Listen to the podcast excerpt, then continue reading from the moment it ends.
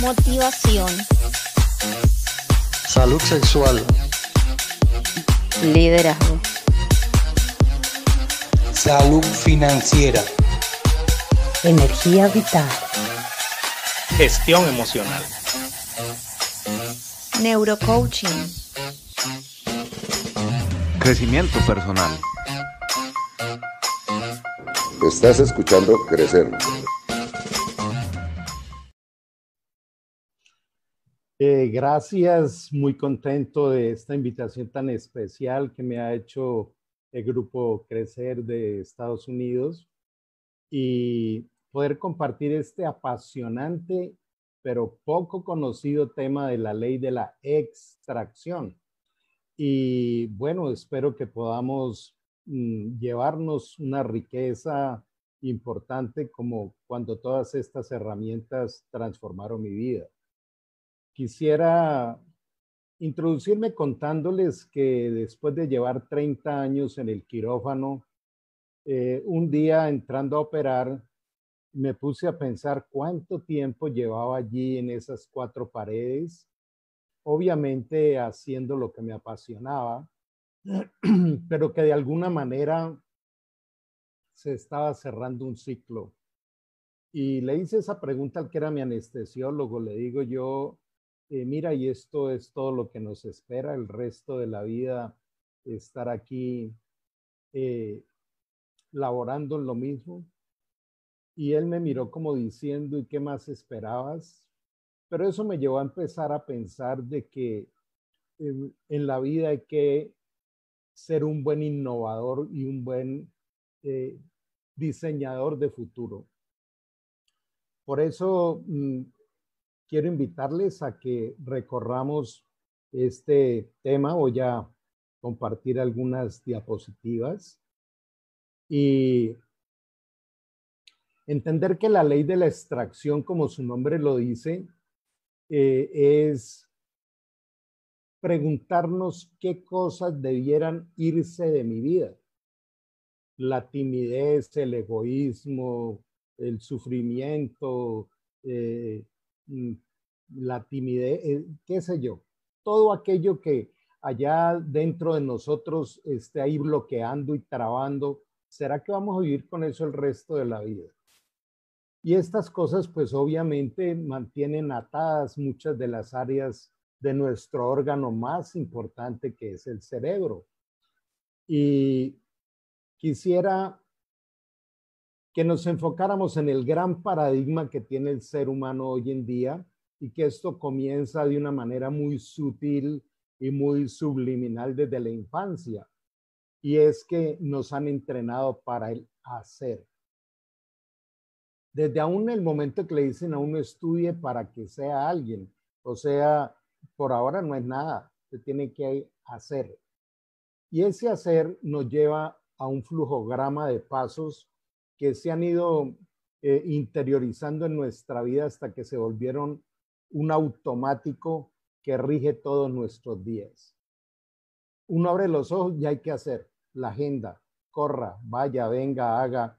Y entonces ese hacer es para atraer, atraer eh, recursos financieros, atraer personas, atraer otra serie de cosas. Sé que han escuchado bastante hablar de la ley de la atracción, que entre otras no cumple con los parámetros de una ley, pero ese atraer nos lleva a poseer. Y cuando miramos algunos de los autores, lo digo con respeto de, de esta postura, siempre están hablando de poseer. Pero ese poseer trae algo que quiere decir, si posees, eres alguien con poder. Y cuando se es una persona con poder, entonces todo lo que interpretamos y miramos nos lleva a juzgar y reaccionar. Y de alguna manera mm, se va convirtiendo en nuestro patrón de vida, que no es lo más adecuado. Cuando aparece todo este descubrimiento de eh, el estudio del cerebro en vivo que potenció las neurociencias, y que nos ha dado grandes herramientas para poder equipar nuestra vida y proyectarla, prospectarla hacia tener una, unas relaciones eh, adecuadas, una calidad de vida especial, eh, ser eh, proactivos y ser constructores de futuro. Entonces, hoy en día, lo más importante es trabajar el ser. Y esta es la primera enseñanza que quiero transmitir. Cada día estamos separando aquello que tiene que ver con el hacer de lo que estoy haciendo por desarrollar mi ser. Es lo más importante, desarrollar mi ser. Cuando desarrollamos el ser, empezamos a ejercitar eh, un hábito que es contemplar para indagar. Y el contemplar para indagar nos permite comprender para servir y ayudar. Perdón, y de esta manera nuestra vida cambia. Ya desde la antigüedad lo decía Salomón, tal como piensa el ser humano, así es él. Y por eso es tan importante esto que está transversalizando todas las actividades del ser humano. Este libro, Vida con propósito, de un gran líder norteamericano que se llama Rick Warren, eh, ha sido el libro más vendido en la historia de la humanidad, uno de los más vendidos. Y, yo me preguntaba eh, cuál es la esencia que tiene y la esencia es que su título ya lo inspira uno, vida con propósito. Y yo desde este momento te diría cuál es el propósito de tu vida. A veces hemos copiado algunos estribillos populares, ¿no? Ser buen padre, eh, ser buen esposo, ser buen abuelo, eh, pero, pero ahora vamos a, a darnos cuenta que esa es una visión que es muy loable, pero de todas maneras no es una visión personalizada. Por eso nosotros tenemos que evaluar qué es lo que nos apasiona. Desde este momento yo te hago esa pregunta, ¿qué te apasiona? Porque cuando uno lo apasiona algo, le enciende la esencia que tiene dentro, le pone a funcionar el know-how, la esencia que traemos dentro. Y esto va generando lo que se llama un flow of life, un río de vida, un flujo de vida. De nosotros debe fluir vida, no fluir queja, no fluir eh, depresión, angustia, etcétera, etcétera. Y por eso vamos a ir explorando este apasionante tema de la ley de la extracción. Hay algo que se llama el diseño original adaptativo y pues los que han caminado conmigo, aún mis, mis líderes, mis instructores saben que esta es mi pasión. Mi pasión se llama diseño original. El doctor Francis Collins fue el eh, director y desarrollador del genoma humano y él logró encontrar que en cada gen tenemos, en cada célula nuestra hay 3 mil millones de códigos genéticos. Pero esos códigos genéticos cuando se expresan, cuando funcionan, cuando operan, eh, son únicos de cada ser humano, como lo es la huella digital o como lo es el cerebro. No hay un cerebro igual a otro. Y desde aquí nos damos cuenta que traemos un sello que dice es original e irrepetible. Nunca hubo nadie como tú, ni lo hay, ni lo habrá. Eres único. Y aquí aparece otra gran pregunta. Y esa gran pregunta es, ¿qué estamos haciendo con nuestra originalidad que ni siquiera la conocemos?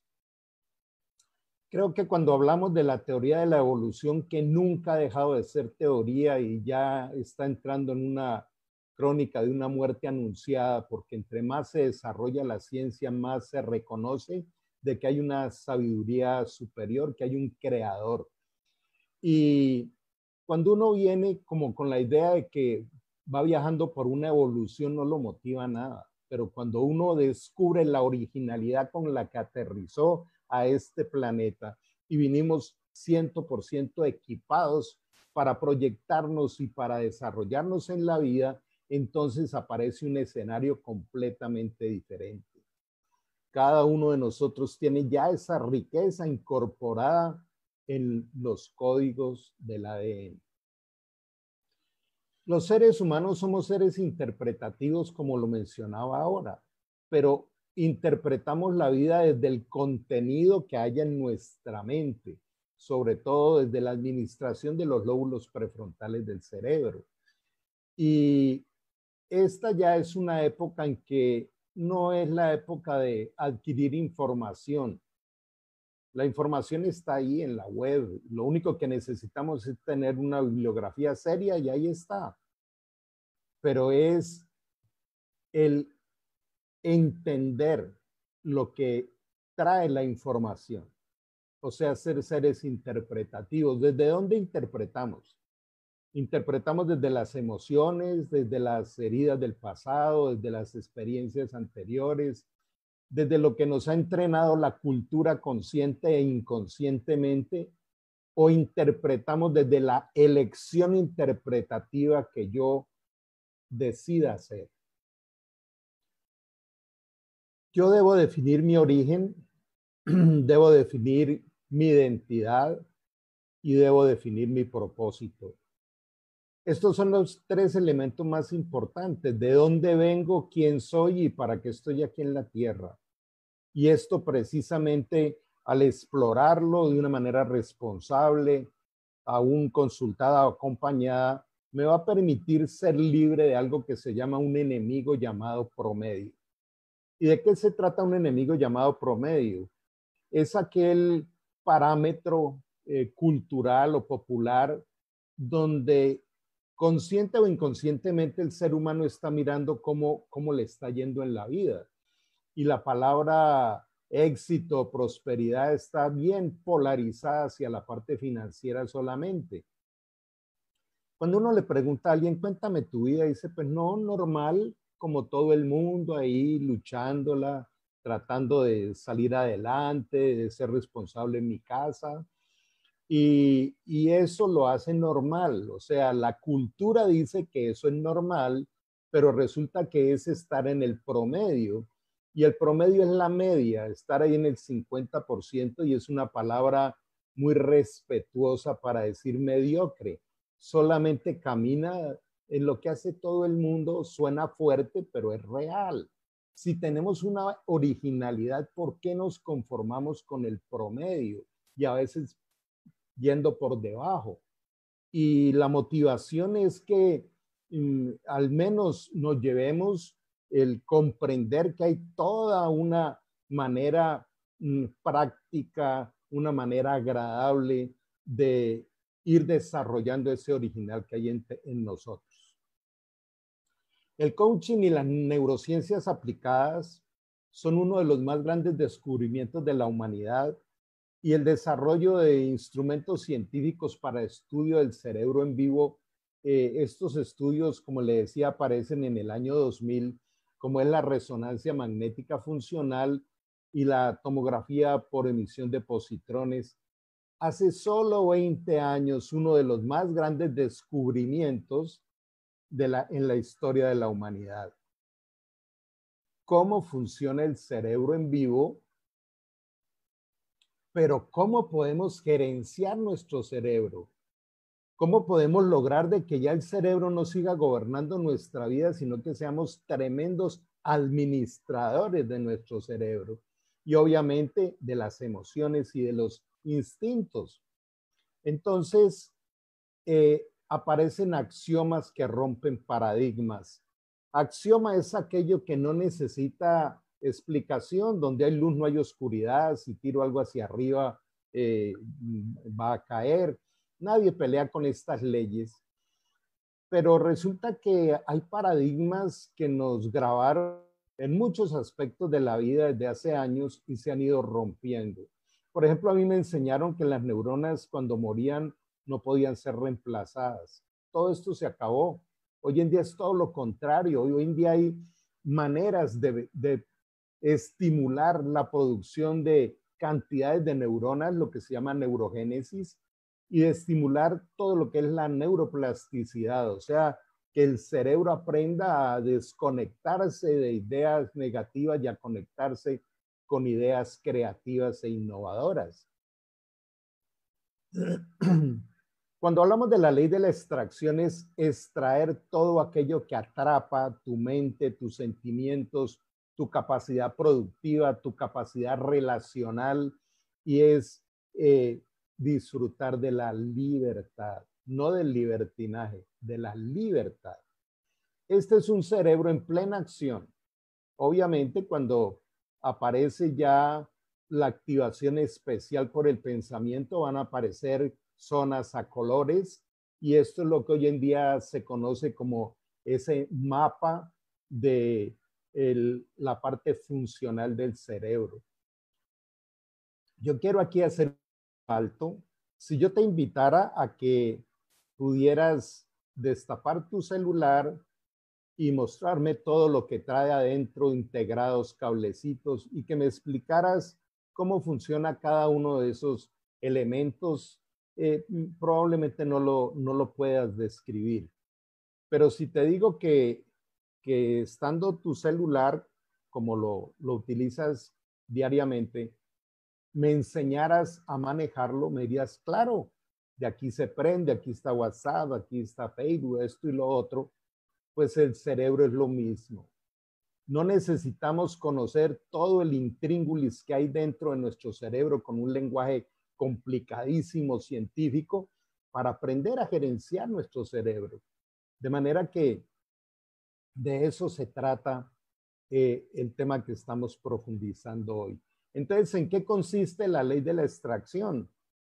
En el hecho de que mm, al llegar a este mundo, llegamos con los códigos genéticos que les mencionaba ahora, pero estos códigos aún desde la vida intrauterina empiezan a ser afectados por el mundo externo. Hay efectos maternofetales, hay efectos externos y después del nacimiento es lo mismo, empezamos a interactuar, o sea, los genes van cambiando dependiendo de esa experiencia del relacionamiento con lo externo. O sea, de alguna manera los genes se convierten en epigenes. Cuando nosotros cambiamos la manera de pensar, cambiamos los hábitos y cambiamos otra serie de aspectos de nuestra vida, estos genes los podemos volver a traer a sus rieles originales y aún hay enfermedades que pueden llegar a desaparecer. Pero algo que es espectacular es que esto no ocurre solo con los genes, sino con las neuronas también. Entonces, en este momento empezamos a darnos cuenta de que podemos ser moduladores de nuestro mundo genético y de nuestro mundo neuronal. Y en la combinación de estos dos y de una serie de sistemas con prácticas sencillas, con nuevos hábitos, podemos no solo cambiar de una manera increíble nuestra calidad de vida, sino que también podemos ser agentes de cambio para otros disfrutándolo intensamente. Personalmente, yo viví una infancia muy compleja, eh, viví una lucha con la timidez, con miedos y otra serie de cosas por más de 40 años. Pero cuando me encuentro con esto, con esta riqueza tan increíble, la timidez, los miedos, las amarguras, los resentimientos y muchas otras cosas se fueron de mi vida, salieron al ser eliminados, el original que ya venía dentro mío se fue expandiendo y se fue desarrollando. Entonces, imagínense los dos polos opuestos. Imagínense una persona que fue bastante tímido durante casi toda su vida, dando conferencias por toda América Latina, no lo digo por ego, sino como un testimonio, y, y pudiendo disertar este tipo de, de herramientas tan espectaculares y eso está al servicio de todos. Todo aquel que quiera aprender o exponerse o ser acompañado, eh, esto lo va a transformar. Tanto los genes como las neuronas tienen esos cambios integrales, pero depende de cómo decido interactuar con el medio externo. Bruce Lipton eh, él escribió un libro que llama La biología de la creencia. Este es un famoso científico en la Universidad de Harvard y de Stanford también, donde él eh, logra eh, encontrar de cómo el cerebro de la célula es su membrana y no el núcleo, y cómo nosotros podemos controlar nuestros genes para que el miedo, el estrés, la ira no nos controlen. No es control genético, sino epigenético. No se de nuestros genes con los que nacemos, sino de las ideas que entraron a nuestro cerebro de cómo interpretamos e interactuamos con el medio externo. Ben Lunch es otro científico y escribió un famoso libro que se llama Limpia tus genes. Y él ha venido demostrando de una manera científica cómo a través de un entrenamiento bastante práctico podemos eh, desintoxicar los genes. Eh, una, una forma de mirar y de interpretar la ley de la extracción es desintoxicarse y desintoxicarnos en los tres niveles fundamentales del ser humano. Desintoxicarnos físicamente, psicológicamente y aún espiritualmente. Por ejemplo, el doctor Fred Luskin de la Universidad de Stanford, uno de los primeros en empezar a, a hacer experimentos y a describir el poder sanador que tiene el perdón. Cuando una persona aprende a perdonar y encuentra cómo descubre cómo amar de una forma el cerebro empieza a reproducir neuronas y activar esa neuroplasticidad y la vida cambia. Y, y algo que, que definitivamente está ahí al alcance de todos es cambia tu manera de pensar y cambiará tu vida. Quiero repetirlo, cambia tu manera de pensar y cambiará tu vida. La cárcel no está fuera, está dentro por los procesos interpretativos de la vida. El doctor Carl Jung, este famoso psicólogo y psiquiatra, eh, padre la psiquiatría moderna, decía, quien mira hacia afuera sueña, pero quien mira hacia adentro despierta. Y aquí quiero, de alguna manera, eh, invitarles a que lo, lo miremos como un reflejo a nuestra vida. Quizá nuestros ojos se han convertido en unas ventanas con las que nos hemos pasado mirando el mundo externo y soñando el día que tenga esto, el día que tenga aquello, si yo fuera como tal persona, si yo pudiera, si pudiera. Es soñar. Pero cuando uno viaja hacia adentro, despierta, se conoce, descubre quién es. Cuando uno le pregunta a alguien quién eres, con una frecuencia pero impresionante, lo primero que sale a flote es su profesión. Soy médico, abogado, economista, docente, padre de familia, enfermera, en fin. Y ese es un reflejo de por qué eh, no tenemos una identidad. Tenemos que ir y buscar como algo que nos identifique la ley de la extracción, para que podamos desarrollarla, necesitamos hacer un viaje al interior, hacer un viaje a conocernos. Y este, esta pandemia eh, es una gran invitación y la voy a aprovechar de esta manera. Yo quiero invitarte en este momento a, a que evalúes un poquito cómo has vivido estos días. ¿Cuándo se acabará este encierro? Y es que uno aquí y uno qué hace. Y, bueno, toda la queja de lo que rompió las rutinas de esa zona de confort donde estábamos. ¿Qué tal si este eh, momento dejamos de verlo como, hablo del, digamos, de la cuarentena, dejamos de verla como, como un conflicto y más bien lo miramos como una gran oportunidad. ¿Qué horas del día vas a dedicar a esto? A despertar producto de, de viajar al interior. Estamos a un clic de distancia de mucha gente. Este es un tiempo donde uno puede llamar a saludar a alguien que hace muchos años no lo saluda a uno. Y creo que hay mucha gente linda. he pensado en la oportunidad de saludar a aquellos que fueron mis maestros en la universidad hace ya casi 40 años y decirle gracias. Aportaron vida a mi existencia. Aquí vemos rápidamente que el cerebro tiene tres pisos, por llamarlo así. Esta primera parte, quiero aquí con el vector mostrarle, se llamaría el cerebro instintivo. Ese es el cerebro que sirve para la supervivencia.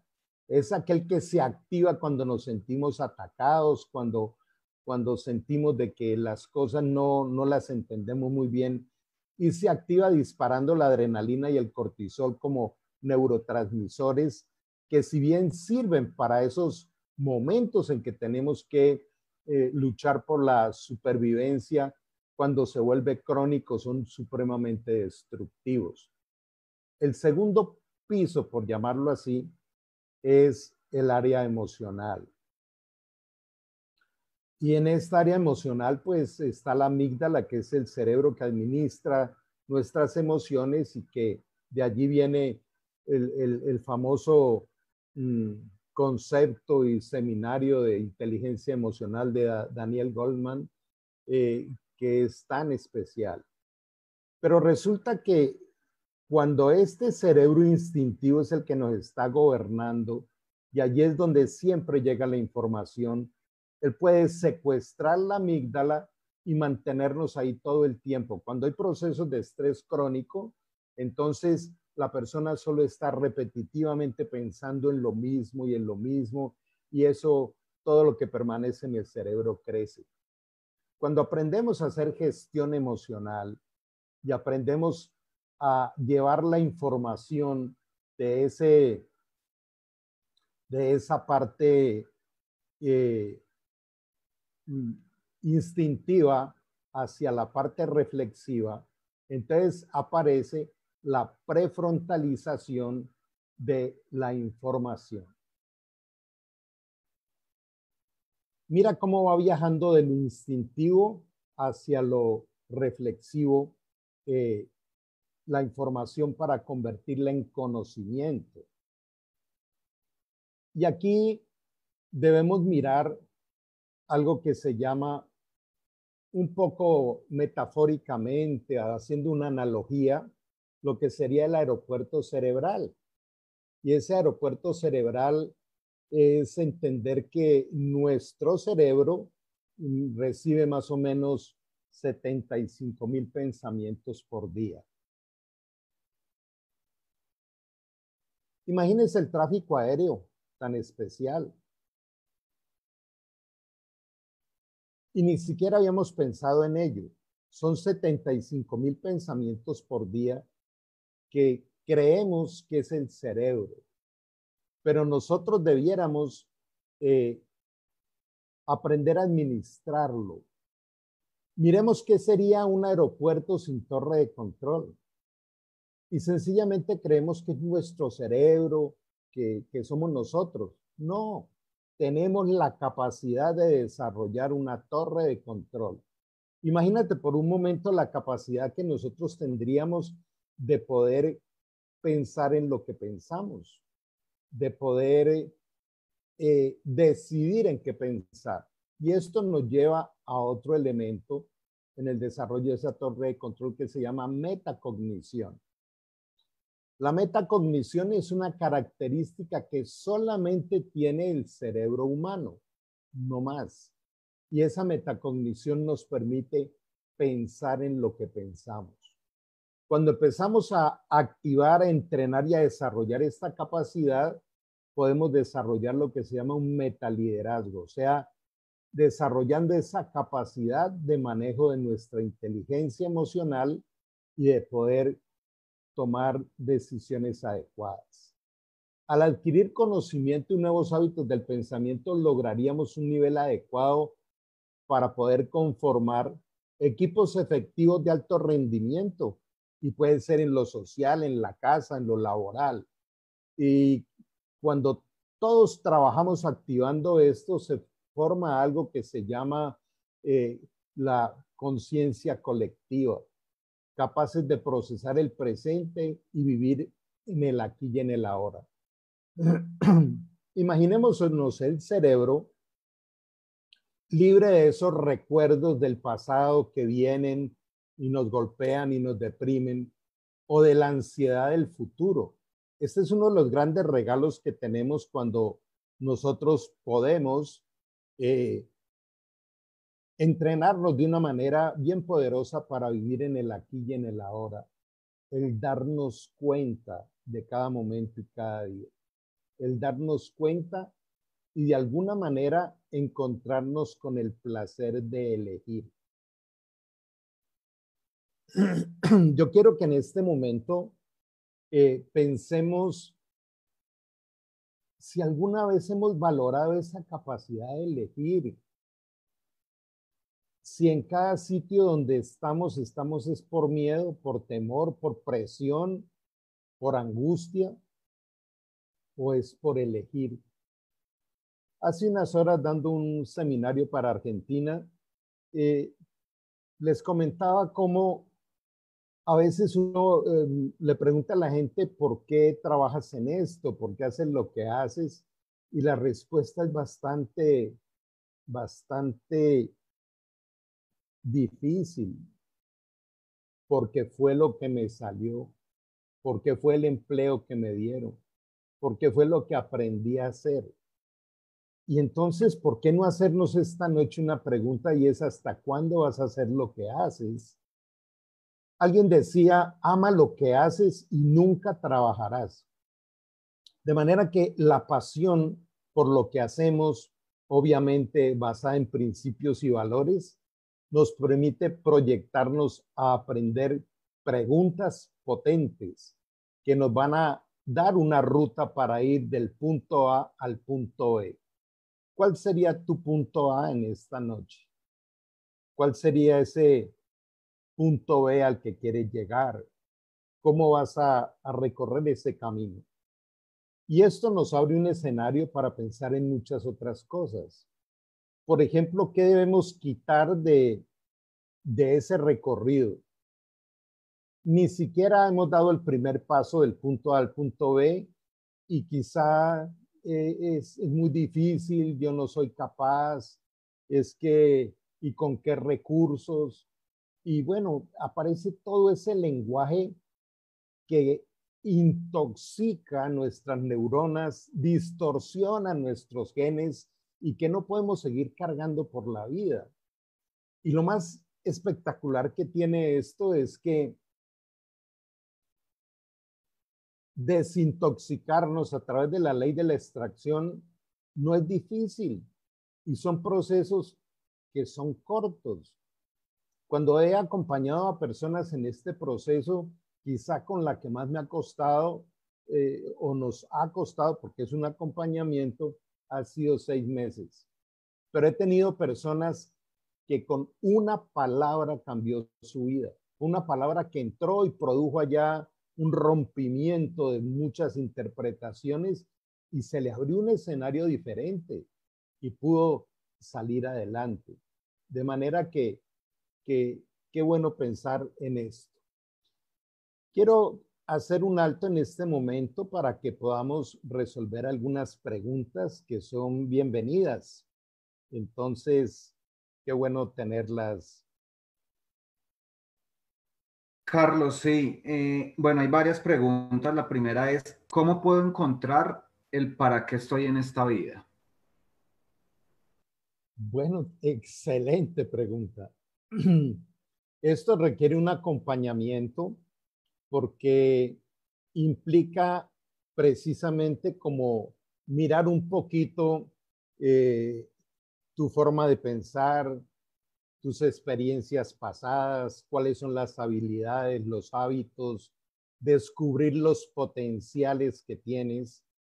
Y entonces cuando uno va de, una manera singular e individualizada este trabajo, vas a encontrar el propósito. Mira el caso mío. Cuando era muy niño, mi padre me dijo, estudie medicina y me la metieron en medio de las cejas. Por fortuna me encantó y amo la medicina, Pero lo que te decía, sí, y no lo digo con arrogancia, pero fui buen cirujano, pero eso era todo. Resulta que luego, que fue una etapa que me sirvió mucho, descubrí que lo mío era el neurocoaching. Lo mío era acompañar a personas en proyectos de vida y en procesos de vida. Y, eso viene en cada ser humano.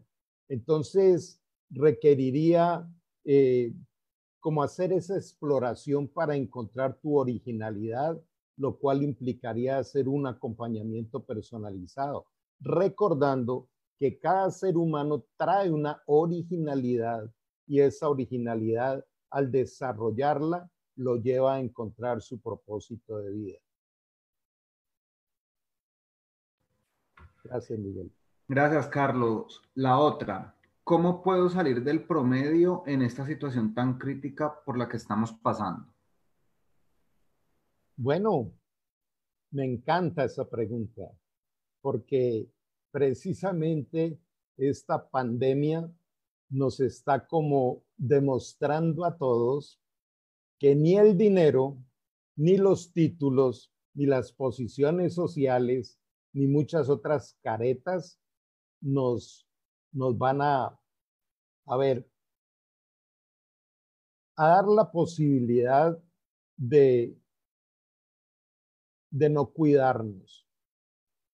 Creo que nos está llevando a encontrar nuestra humildad, a encontrar nuestra fragilidad humana. Y uno de los valores grandísimos en el ser humano es volverse vulnerable. Ser vulnerable es aprender a decirnos la verdad, aprender a reconocer lo intoxicados que estamos y lo que esa toxicidad necesita salir de allí. No es la primera vez que en el mundo existe una pandemia. No es la primera vez que las sociedades pasan por grandes crisis. Y este es un momento en que podemos sacar todo el potencial. Algo que yo enseño constantemente es, erradica de tu cabeza la palabra problema y conviértela en desafío. Y cuando yo a mi cerebro le hablo de desafíos, aún los neurotransmisores, la bioquímica cerebral cambia. Cuando yo empiezo precisamente con ese tipo de, de reflexión, ¿quién me sacará de esto y ahora lo que se viene y la incertidumbre. Eh, eso empieza a generar niveles altos de cortisol, de adrenalina y empieza a hacer un daño físico, psicológico y aún espiritual.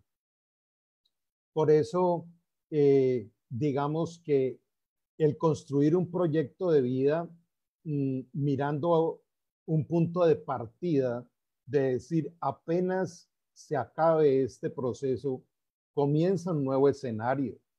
Te garantizo que para toda la humanidad comenzará una nueva historia, una nueva etapa. Y, y es que cada etapa nueva en la vida viene llena de oportunidades. Hay que saberlas encontrar. Por otro lado, yo soy un hombre de fe. Si realmente uno tiene una fe activa, lo que más seguridad le da a uno son las promesas de Dios.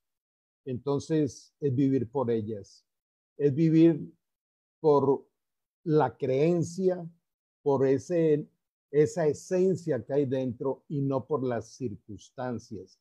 Venimos con todo el potencial para modificar las circunstancias. Miguel, si hay alguna otra pregunta. Carlos, sí. ¿Cómo puedo cambiar mi manera de pensar? Eh, la vida está basada en principios y valores. Los principios, así como las leyes físicas, son las leyes de la vida y no se pueden cambiar. Nadie podrá cambiar las leyes físicas. Entonces las leyes de la vida, las leyes de esa cosmovisión eterna, tampoco se pueden cambiar. Vamos a hablar de uno de ellos, la paciencia, por ejemplo. Entonces, eh, esos son principios. ¿Qué son valores? Valores es eh, ese aprecio que yo le doy a la paciencia. Entonces, si yo quiero ser una persona que pueda manejar grandes niveles de paciencia, tengo que entrenarme para ello y debo hacer un programa de entrenamiento. Eh, hay, por ejemplo, conceptos como la comunicación asertiva. Y la asertividad es la capacidad que tenemos de usar el derecho de poder expresar lo que yo pienso sin sentir miedo, ni sentir angustia, ni sentir ira, y expresarlo de una manera tan respetuosa que no estoy agrediendo a nadie. Son ejemplos de todo lo que tenemos para poder entrenarnos. Entonces hay que hacer como un inventario de cuáles son eh, eh, esas formas de pensar correctas para llevarlas a otro nivel y cuáles son las formas de pensar negativas y hacerle un plan de entrenamiento diario para trabajarlas. Yo quiero aprovechar esta pregunta para, para expresarles algo. Yo aprendí que cuando abro los ojos por la mañana, me comienza la gran oportunidad de entrenamiento de vida, pero lo hago en lo cotidiano. Yo entreno mi vida en el diálogo con un taxista, entreno mi vida en el interactuar de, de las cosas cotidianas. Entonces, jamás cuando uno hace esto, jamás en la vida habrá rutina ni aburrimiento. Lancé eh, por Instagram, estoy aprendiendo un poco los medios, una campaña de experimentar la gratitud por 30 días. Y, y salía eso, salía a buscar cómo experimentar gratitud. Y caminando por un centro comercial vi a un señor que iba en silla de ruedas y yo sabía que al final había una rampa por donde él no iba a poder subir. Y entonces me acerqué y le dije, ¿me permites que te ayude? Me agradeció mucho y nos fuimos conversando, hablando, lo llevé hasta allá y, quedó ahí un inicio de una nueva amistad y sentí una profunda gratitud por poder regalarme y regalarle ese momento caminamos tan, tan absortos en la vida con los famosos problemas que nos perdemos de lo lindo, de los detalles simples que hay en la vida y que nos van haciendo una renovación de nuestra mente. Pero también hay algo que se llama definir los no negociables. ¿Cuáles son los no negociables en mi vida? Y entonces ese es un motivo de todo un entrenamiento que es espectacular.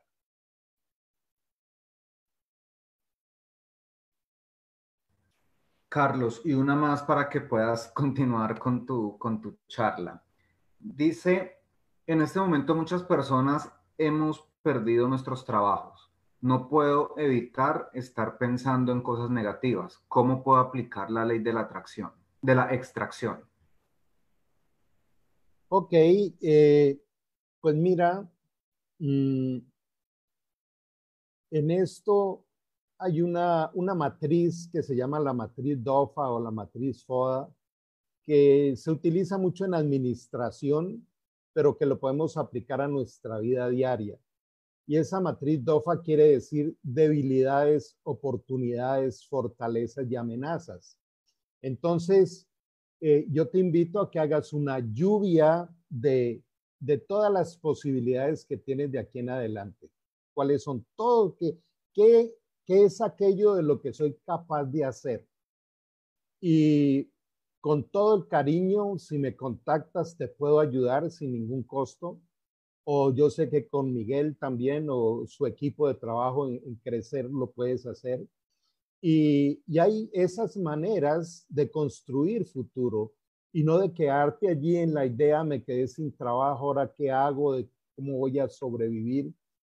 Y, estos son los momentos en que el neurocoaching es demasiado importante y trascendente, porque también es el otro problema. A veces nos quedamos allí eh, escondidos en nuestra cueva del miedo y no pedimos ayuda o, sentimos vergüenza o, o, no tengo el recurso para pedir ayuda. No, hay formas de, de encontrar esto y con el mayor gusto te podemos aportar.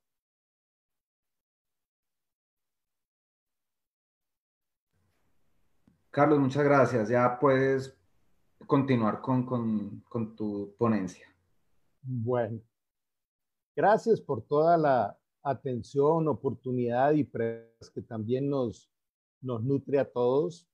Y entonces vamos a continuar aquí con nuestra presentación. Eh, ok, por acá está. Vamos a compartir. Eh, yo quisiera que observáramos, a ver un momentico, eso, que observáramos a este personaje. ¿Qué te inspira? Y usualmente dice, va de viaje, va a trabajar, va, eh, en fin, va a ir a vender cosas, porque ese es lo que más habita en nuestro cerebro. Pero resulta que esas, esos maletines o valijas, según como se diga en tu país, son las herramientas de vida. ¿Cuáles son tus herramientas de vida con las que caminas todos los días? ¿Las tienes claras? ¿Las tienes allí? ¿Las sabes utilizar? ¿Las entrenas? Qué triste es cuando nuestra vida se ha estado yendo por eventos. ¿Y qué es vivir por eventos? Vivir por eventos es cuando eh, hacemos un curso, tenemos una actividad social, tenemos acciones financieras, dedicamos a la familia, pero todo esto está desconectado.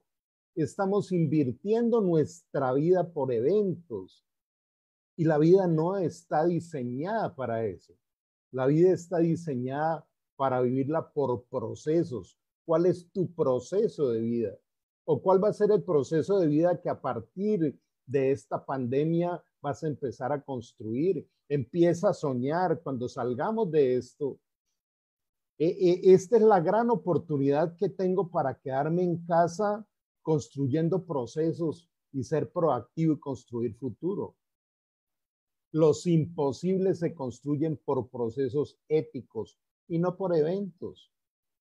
Por eso qué bueno tener esas herramientas de vida, conocerlas, capacitarme, entrenarme en ello y hacer de los eventos los potenciadores de nuestros procesos de vida, ser integrativos.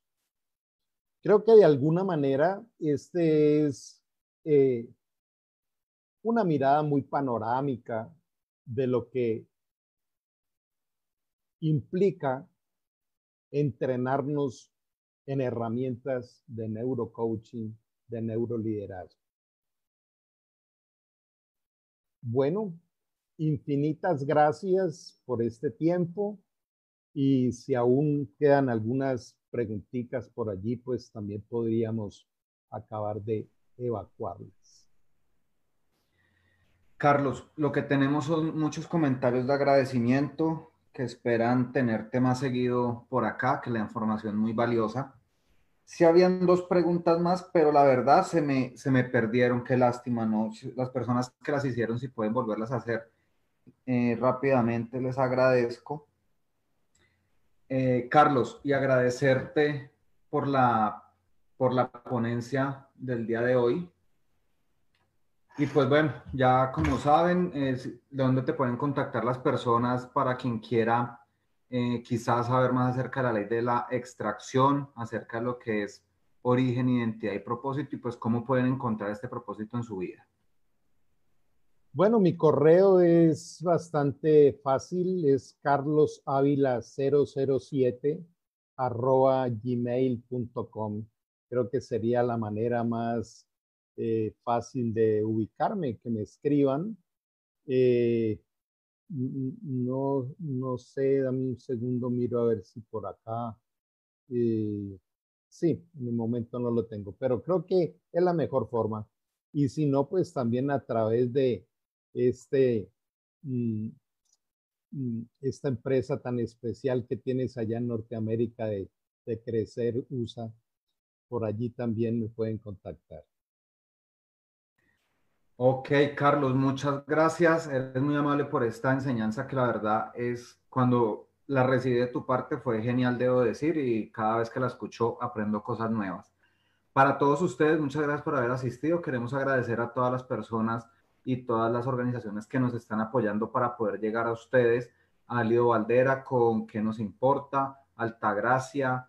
Eh, qué pena con ustedes que los vi ahorita aquí compartiendo.